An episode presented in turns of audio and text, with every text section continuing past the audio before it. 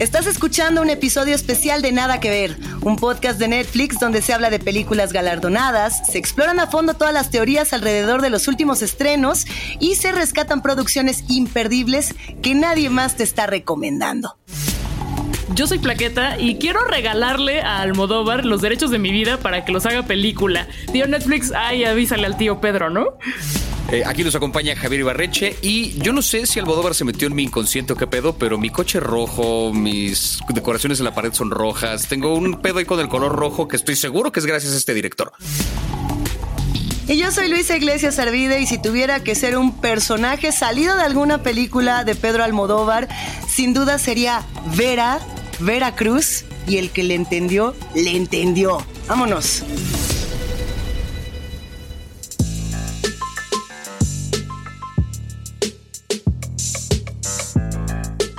Bienvenidos, bienvenidas, bienvenides a este episodio especial en el que vamos a hablar de uno de los directores españoles más importantes, relevantes, influyentes, conocidos, populares y adorados de la historia.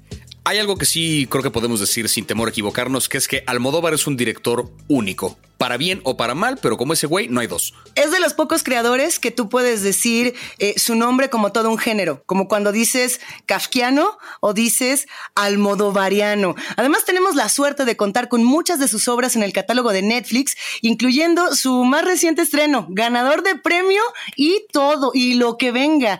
Antes de adentrarnos en las razones por las cuales amamos a Pedro Almodóvar y todas sus historias únicas, ¿qué les parece si le entramos aquellas madres paralelas. Sí a todo, sí a todo con esta película que no sé ustedes, a mí me gustó bastante, aunque ya analizándola muy objetivamente quizá no sea de las mejores, pero que hace algo muy especial que es mezclar este tono melodramático típico de Almodóvar con una onda muy política y de memoria histórica. Esta película se trata de Janice, interpretada por la gran Penélope Cruz, que es una fotógrafa que conoce a un antropólogo forense y le dice, oye, pues hazme el paro porque en mi pueblo, en la guerra civil, los falangistas se llevaron a muchas personas, entre ellas a mi bisabuelo, los, las mataron y están en una fosa común, entonces queremos recuperar los restos para cerrar este episodio y pues por la memoria histórica, ¿no? Y el güey de, ah, sí, yo te el paro. Pero de ahí surge una relación amorosa entre los dos, que dura poco, pero termina en un embarazo que ella decide llevar a término, aunque prefiere que el güey no figure. En el hospital, a punto de parir, comparte habitación con una chavititita llamada Ana y entre las dos surge una relación inesperada que es la base de este thriller melodramático, un giro muy deliciosamente inverosímil, que es una de las cosas que a mí más me gusta de Almodóvar. Y no sé ustedes cómo la vieron. Hay una cosa que eh, está muy cagado que aquí resumiste la premisa de la película. Parecería que ya spoileaste lo que ocurre hasta los primeros 45 minutos, pero no tiene esta película, como muchas de Almodóvar, que es que tiene un ritmo tajante. La película empieza y luego, luego es fotógrafa y conoce a este güey y lo de su pueblo y lo de la fosa común y ligan y cogen y luego se embaraza. Y a los 10 minutos de la película, Penélope Cruz ya está en el hospital a punto de parir a su, a su bebé y en el hospital conoce a Ana, que es otra chica mucho más joven que ella, que también está embarazada y que pues tiene miedo de tener al bebé porque como que fue un embarazo no planeado, pero se arrepiente un poco de tenerlo. Y es a partir de ahí que arranca la historia. 10 minutos en 10 minutos la cantidad de cosas que te cuenta esta historia, porque toda la película tiene este ritmo de hacer que las cosas avancen a esa velocidad. Quizás algo que se le podría criticar, digamos, como un aspecto negativo, que es que los personajes de pronto parecen un poco, no quiero decir mecánicos, pero algo parecido, que es pareciera que de pronto reaccionan o hacen lo que tienen que hacer para que la historia avance hacia el lugar al que la quiere llevar al modo bar, pero se la perdonas un montón porque la historia sí va avanzando de manera lógica y te la va llevando por un lugar interesante y tiene un par de giros que, como bien decía Plaqueta, sí son de los giros que hacen que la gente del cine haga, ¡Oh, no mames, o sea, sí son un par de momentos que no ves venir y que son sorpresas bien interesantes que mantienen muy viva la historia. Aunque los personajes se sientan medio acartonados, no es, no es porque lo sean, es porque están respondiéndole una historia, pero la historia en sí misma vale la pena, entonces tiene sentido que los personajes se comporten así. No sé si me explico. Ah, yo lamento diferir aquí, pero no quiero ser la vieja inmamable, pero aquí les voy, pero ahí les voy así a mamar. Es que, o sea, desde mi punto de vista, esta película es la más predecible de Almodóvar. No por ello, no por ello estoy diciendo que sea mala. En los primeros tres minutos tú puedes saber en qué va a acabar no importa.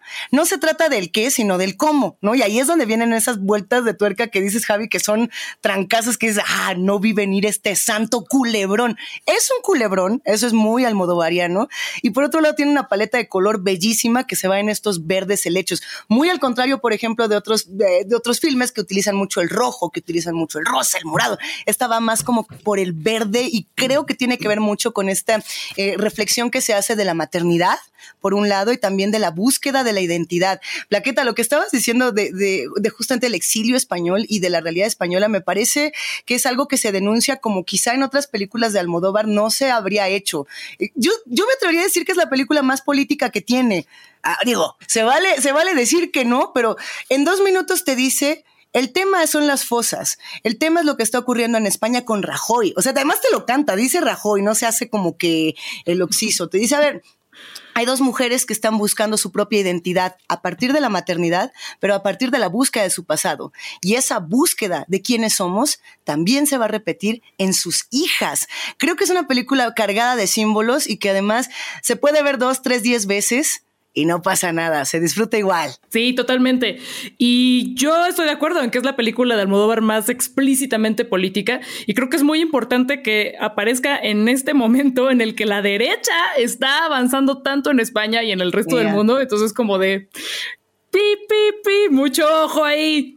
Eh, por otro lado, me encanta que vuelva siempre al tema de la maternidad, no me importa.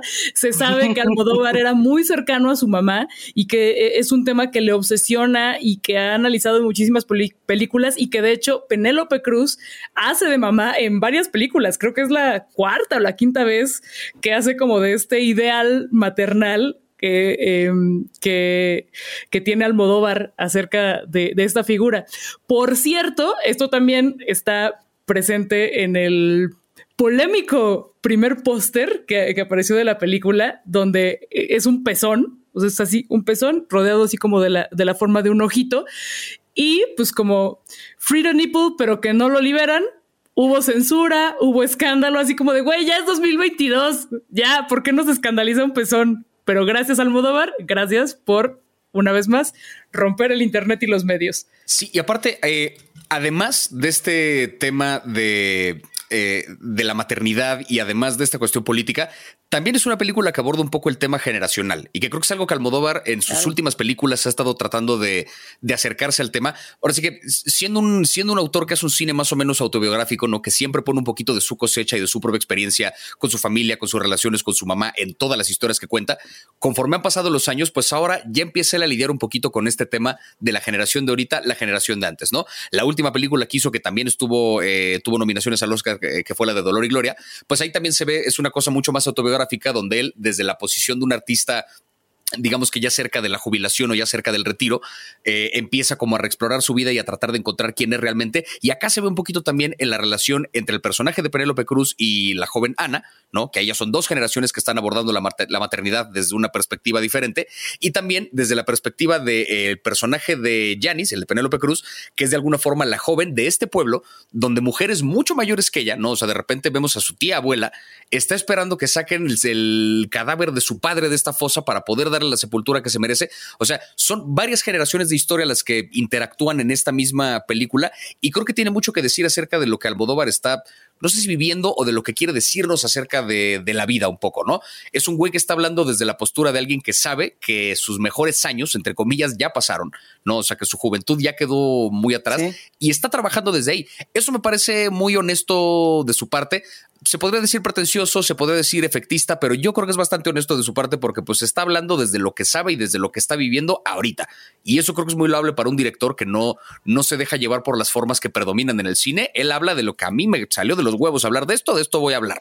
No, y totalmente de acuerdo porque Justo, ¿no? De hecho, yo siento que es una película que hace homenaje a todo su propio trabajo. Es Almodóvar haciéndole un homenaje Almodóvar diciendo, yo hice esto primero antes de que fuera popular. Ahora sí que enséñame tu playera y dime tres eh, canciones de la banda, chamaco, no sabes nada de rock. Así es Almodóvar. ¿Por qué se ponen playeras de Almodóvar si no escuchan sus canciones, no? Así. Es tal cual. Hay, una escena donde, tal cual, ¿no? Penélope Cruz está echando acá la foto y está fotografiando a una modelo muy importante trans española, ¿no? Y, y, y esa escena se me hace muy simbólica en la película. No estoy quemando nada, esto pasa además en el corto y demás y les va a gustar muchísimo. Pero siento que es la manera de Almodóvar de decir, esto ya pasa en las revistas, esto ya pasa en todos lados, esto ya es mainstream. Pero antes de que fuera mainstream, yo lo hacía y la gente se enojaba y se siguen incomodando por el cine que yo hago. Eso a mí me, enloqueció, como el, el, Almodóvar haciéndole inclusive un homenaje al cine. Siento muy, muy al estilo de Fellini cuando hacía sus homenajes al cine. Hay una escena, de igual manera, donde hay un corte de, si no me equivoco, son zanahorias o son papas. Y creo que es relevante solo por la paleta de color, así que voy a decir que son zanahorias para que sea color naranja. Y está este cuchillo en la tabla, así cac, cac, cac, lento, tenso, cada vez más y más y más tenso. Y es Alfred Hitchcock tal cual, con este thriller que dices, ya por favor, pasa de un ritmo aceleradísimo a tener escenas brutales. Además de que, bueno, pues es una película que va a tener sus nominaciones y sus premios, o sea que va a estar bueno, va a estar bueno. Así es, esta película tiene dos nominaciones. Está Penélope Cruz como mejor actriz y mejor música original de Alberto Iglesias, que justo lo que decías, esto, la música va, es importantísima en general en todas las películas de Almodóvar y en esta creo que es sobresaliente la manera en la que se va dando la narración. Sí, son, son varias cosas que, están buenas de, de la película. Tiene también un poco, y esto ahorita lo abordaremos más a fondo cuando hablemos en general del cine de Almodóvar, pero el, a mí siempre me pareció que era un güey que buscaba la provocación, ¿no? Cosa que en cierto contexto puede ser algo loable, ¿no? El de repente es un, es un director que va a poner un pezón en un póster y que va a usar estos recursos y que va a encontrar la manera de escandalizar al público porque quiere como empujar un poquito más allá la línea de la moral, ¿no?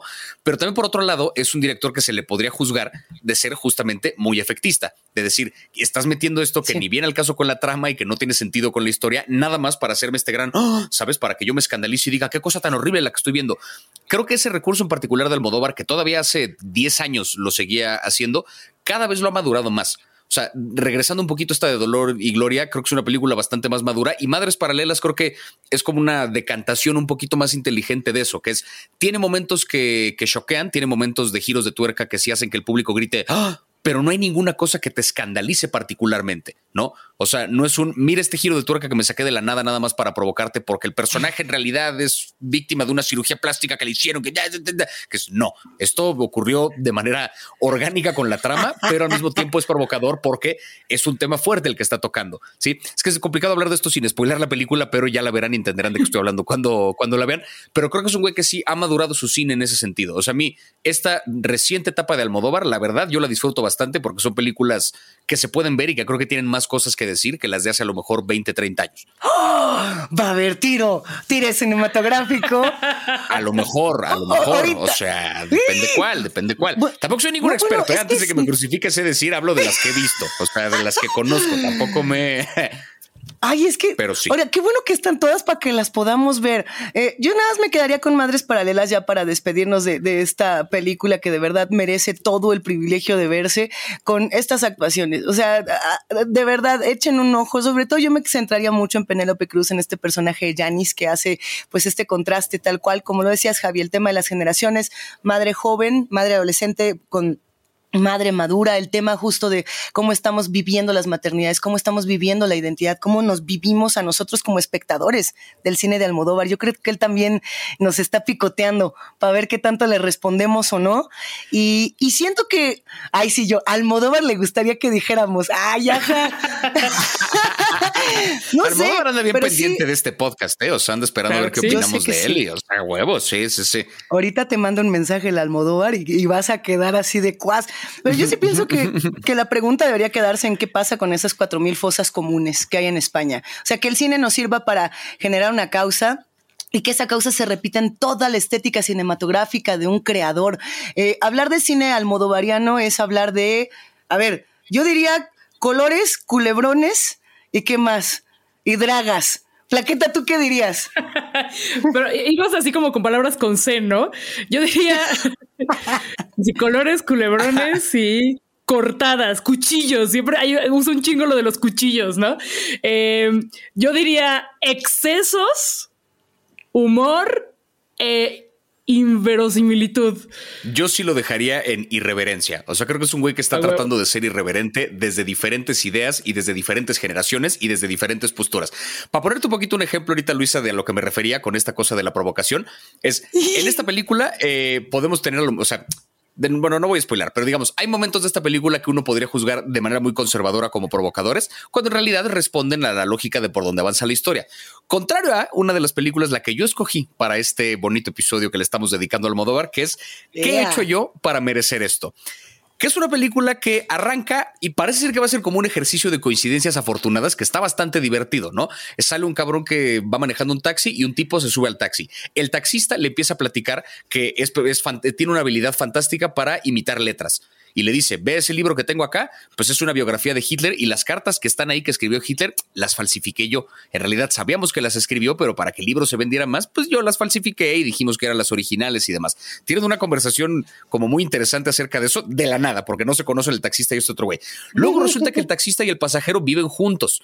Entonces viven en el mismo edificio, entonces llegan juntos al edificio, se van a subir al elevador y en eso se topan con otro vecino y el elevador se suben solamente tres y el elevador de repente se descompone.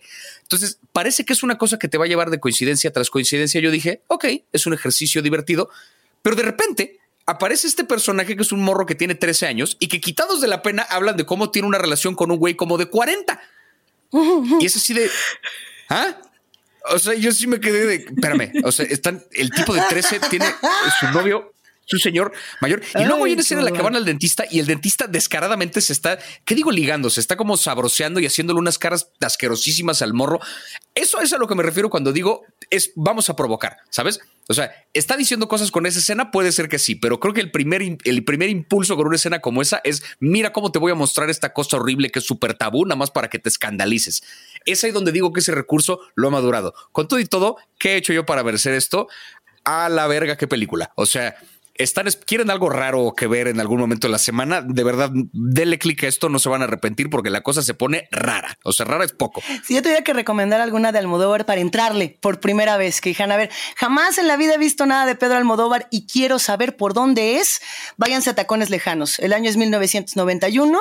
Es una película que tiene todos los elementos para entender a Pedro Almodóvar. Toda la película es roja. Hay triángulo amoroso, hay matazón, hay por supuesto sangre, amor, desazón, lágrimas, madres que tienen pendientes de independencia y se van, hijas que también tienen su propia independencia y no saben cómo entrarle. La protagonista es una eh, conductora de noticias. Ay, por eso una luego, luego dice, es la que yo quiero recomendar. Pero además de ello, presenta un thriller riquísimo. ¿Quién mató a Manuel. Nada más lo quiero dejar así para no irle metiendo demasiada sazón, pero Manuel es el director de, de una televisora y es asesinado potencialmente por tres mujeres. Rebeca, su madre Becky del Páramo, que es una megadiva, y por supuesto Susana, que es Viviana Fernández. Yo nada más quiero decir que Victoria Abriles Rebeca es una de las grandes divas de Pedro Almodóvar, y por si fuera poco, y ya nomás para que se antojen, para que no me digan que no, tiene además las canciones más chidas de todos los tiempos. ¿No? O sea, en Tacones Lejanos aparece Piensa en mí, ¿no? Y, también aparece la de Un año de amor de Luz Casal. Y, tiene a Miguel Bosé antes de volverse anti-vaxxer. ¿Qué más queremos? ¿Qué más? Güey, a Miguel Bosé haciendo drag y o sea, como doble drag, porque hace drag así de draga, pero luego se pone una barbita y un bigote falso. y nadie lo reconoce. Exacto. Como el güey de YouTube que se pone una gorra y ya nadie, ya nadie lo ve. Así está Miguel Bosé, así de ¿quién será esta persona? O sea, este tipo de excesos que obviamente nadie se lo cree, pero no importa porque es Almodóvar. ¿Y en qué he hecho yo para merecer esto? Eh, adoptan una lagartija y el niño es dealer y no importa. Y, alguien tiene poderes sobrenaturales y no importa. Y está poca madre porque es Almodóvar. Eh, y, ahí aprovecha para meter eh, pues temas de clase y temas políticos, siempre es como se puede leer a varios niveles cada una de sus películas. Bueno, la que yo elegí es Mujeres al borde de un ataque de nervios, que es de 1988 y que la elegí por muchas razones. Una es que eh, es uno de los recuerdos más bonitos que tengo de cuando eh, binge-watcheaba todas las películas de Almodóvar que estuvieran disponibles, que no eran tantas, porque pues estoy hablando de los 90 cuando descubrí a este director y pues era lo que hubiera en el cineclub, eh, del videoclub, lo que pusieran en las salas de cine independiente, unas copias viejísimas, horribles, que no se escuchaba nada, pero igual yo iba a verlas. Y esta película, además, eh, representa una transición entre el Almodóvar super underground, eh, de bajo presupuesto, eh, como muy libre, muy, muy de la movida madrileña, eh, y esta que ya es un poquito más seria, entre comillas, porque la película es un desmadre, y que no tuvo una gran proyección internacional. O sea, se ganó el Oscar fue su primer Oscar a, mejor película extranjera. Es una película que se trata de una mujer que se llama Pepa, que anda con un güey que se llama Iván, trabajan juntos en doblaje. Iván la deja, este cabrón, y ella descubre que está embarazada. Entonces, en lo que está intentando decírselo, aparece la exnovia, digo, la ex esposa de Iván, que acaba de salir del psiquiátrico, y luego llegan a la escena la mejor amiga de Pepa, que se ligó a un terrorista y entonces ahora tiene miedo de que la esté buscando la policía.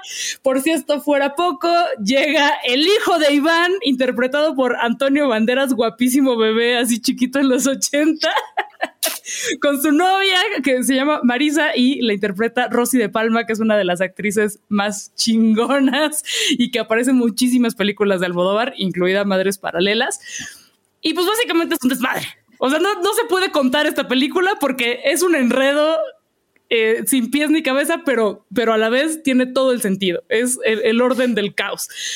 Creo que eh, hay, hay, como muchas películas del Almodóvar que no se pueden así contar y ya. O sea, sí son una experiencia de hay que asomarse a ver qué pedo. Eso. Sí, tal cual. Y, bueno, no sé si están listos para el chismecito, pero esta película significó el principio del fin en la relación entre Carmen Maura, que aparecía en muchas de las primeras películas de Almodóvar, y eran así súper amiguisísimos. Ella le ayudó a conseguir dinero para Pepi, Lucy Bom y otras chicas del montón, que es su primer largometraje. Eran así inseparables, pero aquí se súper pelearon eh, fue un escándalo. Ella fue a los Oscars, pero no fue a la fiesta. O sea, ganó la película y ella no fue a la fiesta de tan enojades que estaban.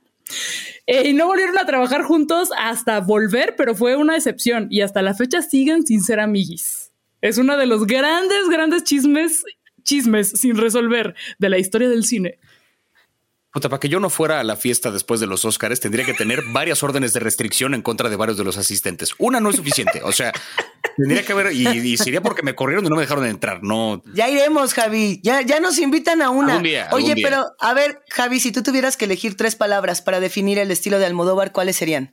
Yo eh, empezaría con irreverente, divertido que suena como una cosa muy genérica, pero no. O sea, creo que es un güey que se divierte él a la hora de su quehacer cinematográfico. Es un cabrón que como que conforme va pensando y se le van ocurriendo cosas, es, uy, metámosle esto, metámosle esto, y no porque sean ocurrencias, sino porque sabe jugar dentro del lenguaje que él mismo estableció. Y en ese sentido, para agregarle una tercera, eh, no, sé cómo decirlo, pero es un autor genuino. Es un güey que se ve que está diciendo las cosas que quiere decir. En ningún momento le dijeron tienes que hablar de esto, debería ser tu película por acá. Es un güey que hace lo que le sale de la cabeza y lo que le sale de los huevos. Y eso a un artista, sobre todo en esta época en la que, en la que el cine se produce en masa y que siempre responde a las necesidades de un estudio y, y de un consumo más grande, que tiene sus ventajas, pero que no siempre es lo ideal, hay que celebrar artistas que dicen yo quiero hablar de esto y aquí va mi película. No, es un autor, es un auténtico autor para bien o para mal, pero es un güey genuino. Ay, si yo tuviera que decir tres palabras para Almodovariano, ¿cuáles había dicho ya? Había dicho color y había dicho culebrón. ¿Culebrón? ¿Me voy a quedar con esas dos? Para sostener. Voy a quitar dragas. No, pero es que quiero dejar dragas. Bueno, voy a echar otras tres, digo, para que, para que tengamos tres más. Sí, sí, sí, yo, yo pondría eh, la palabra detalles, como poner mucha atención al detalle, todos estos detalles tan finitos, tanto de guion como, como en lo visual. Eh, metería, por supuesto, eh, el tema de las, esto no sé si cuenta como dos palabras, lo voy a meter como dos palabras, frases verguísimas. O sea, no hay, no hay cine que tenga frases más vergas que eh, el, de, el cine de Almodóvar. O sea, de pronto tenía estas frases como todo el tiempo te, he odiado y aunque te he odiado no he dejado de quererte, ¿no? Pero parecía ahorita una obviedad, pero en su momento era único. Fue la primera vez que nos lo dijeron así. O esta de una, no es lo mismo, no, es, no es nada similar que una mujer haga el amor a que mate a un hombre, pero el momento de, de, decir esas cosas, ay, yo lo amo, lo amo. Aunque esté bien raro, lo sigo amando todavía. Yo nada más quiero agregar que ayer me chismearon que cada vez que Almodóvar viene a México, asiste al Spartacus, que es un antro gay famosísimo y legendario en Ciudad Neza. Entonces yo digo que vayamos a hacer plantón ahí para encontrárnoslo.